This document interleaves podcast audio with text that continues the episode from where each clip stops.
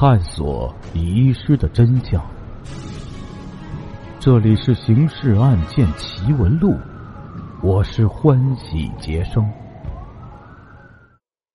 时间：一九五四年，地点：北京。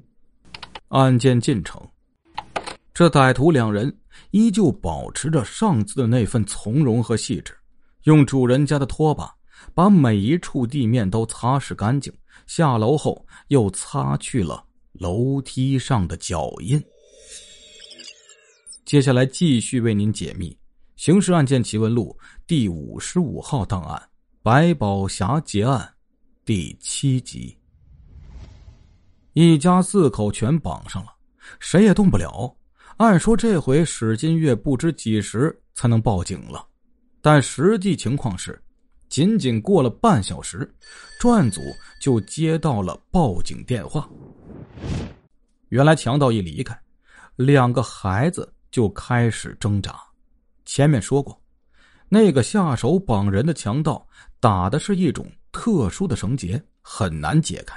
但是由于孩子个子小，骨骼柔韧性好，这一挣扎尽管没能挣脱绳索，却让两个孩子。背抵着背，互相支撑着站起来了。下肢没有捆绑，兄妹俩就挪到了窗前。哥哥借助窗钩扯出了嘴里的抹布，对着敞开的窗子大呼救命。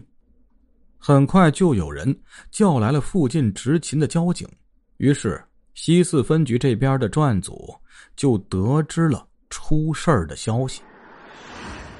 这回，连公安部下到专案组蹲点的百群科长也出马，与专案组全体刑警赶到史金月家来查看现场，询问情况了。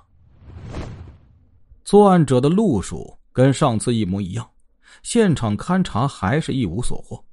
由于作案者是跟着考完试放学回家的两个孩子获得进门机会的，刑警认为他们应该事先。踩点打听过考试的情况，所以除了向邻居、路人调查外，还去学校向门卫和校门口的小贩打听情况。可依然没能发现线索，绳子上的结仍旧保持着原状，由行迹人员带走了。他们正在研究这种绳结究竟出自从事什么职业的家伙之手。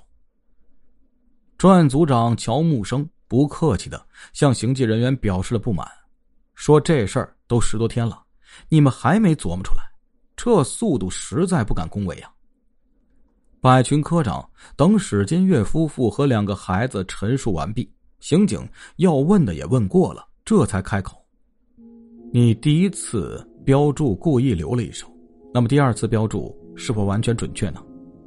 史金月摇摇头。说还是留了一手，按照他的标注，只能打开匣盖和上面三层隔抽，下面三层还是无法打开。百群说呀，那他们还会再来，再来时就不会那么客气了。乔木生于是建议赶紧转移，找个安全的地方先住下来。史金月、安一军夫妇商量了一下，说先去苏桥协会吧，请协会的人给安排一下。乔木生说：“不管住到哪里，你们都得知会警方，我们会通知辖区公安呢，保护你们的。”当天，史金月一家就根据苏桥协会的安排，转移到广内大街一户，也准备回国的苏联侨民家里。该侨民家呀，紧挨着派出所，另一边是工厂，门卫室日夜有人，强盗。再想潜入的话，是有相当难度的。再说史金月全家从此也有了防范意识，苏桥协会也安排侨民每天轮流保护他们，所以之后没有发生过什么意外。专案组返回分局驻地举行案情分析会，百群科长和乔木生交换意见后，亮出了一个观点。史金月留了一手，无疑给急于把白宝霞出手的作案者设置了一道坎儿。他们下一步要么是干脆带着白宝霞再上史金月家，直接逼着史金月当场打开白宝霞，并学会如何对付姬括；要么是绑架史金月，把史金月带至其藏身点，演示如何打开白宝霞。另外还有一个估计，那就是如果作案者对古玩圈子比较熟悉的话。也许会打听到那个老刘头正在物色百宝匣之事，这样就有可能知晓天津郊区项庄那个陈某手里有一个空的百宝匣。或许他们会动那个空匣的脑筋，把空匣弄到手，触类旁通，研究史金月那个匣子的开启方法。以上观点获得了众刑警的赞同。于是就商讨下一步要采取的措施，一共有两条：一是派员前往史金月原住宅和现在的临时住所蹲守；二是派刑警前往天津陈某家蹲守。先前抓捕的那个单辉，看来确实与白宝霞抢劫案无涉。专案组决定将其移交给市局治安处审理。会议结束。一干刑警立刻按照分工开始行动。刑警江梦水、钱秋霞和小江三人乘火车前往天津，抵达时已是晚上七点多钟。项庄在郊区，晚上没有车过去。三人商量下来，决定在市区内旅馆住一宿，明天一早前往。哪知就是这么个一不留神，竟然错失了。抓捕作案者的机会。次日上午八点多，江梦水、钱秋霞、小江三人赶到项庄，顺利找到了江湖上称为陈爷的那个陈某。一说白宝匣，陈某说已经卖掉了。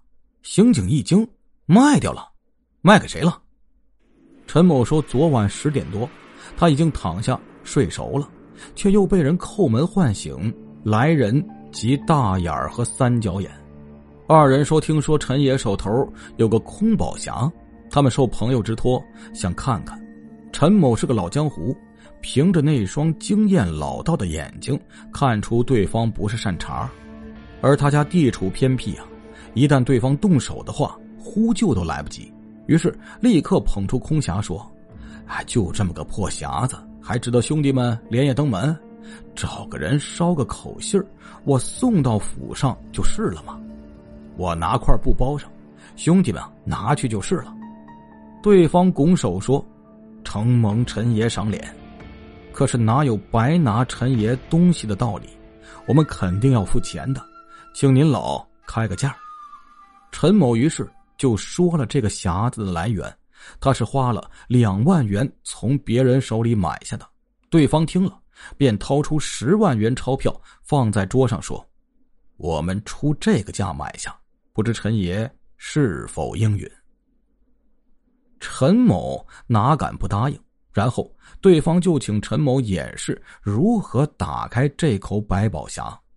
陈某演示了一遍，那二位很仔细的听着，其中一位就是大眼儿，还掏出纸笔把开启步骤一一记录下来。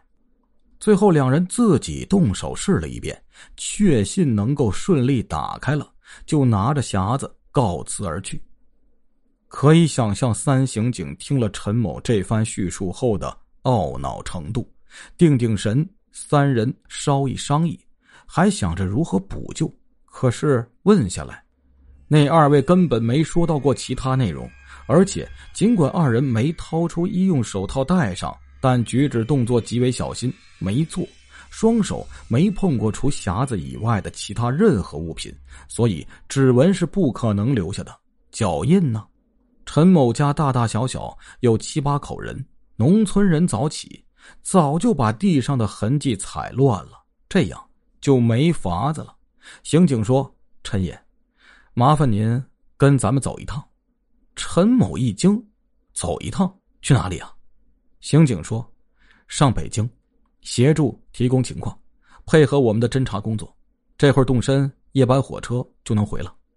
哦，晚上从车站往这儿赶不方便，那就住一晚再回吧。您老放心，所有费用由公家承担。叫上陈某去北京，是为了弄清楚他那个百宝匣跟史金月被劫的那个开法是否一样。当天下午，就在史金月夫妇临时居住的苏乔家旁边的派出所里，史金月和陈某见了面。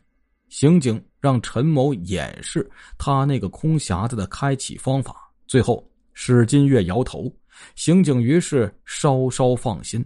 作案者纵然掌握了陈某那个匣子的开启方法，但仍然无法对付史金月的那个百宝匣。听众朋友，我们今天的故事就讲到这里了，感谢您的支持与帮助，并且感谢您的收听。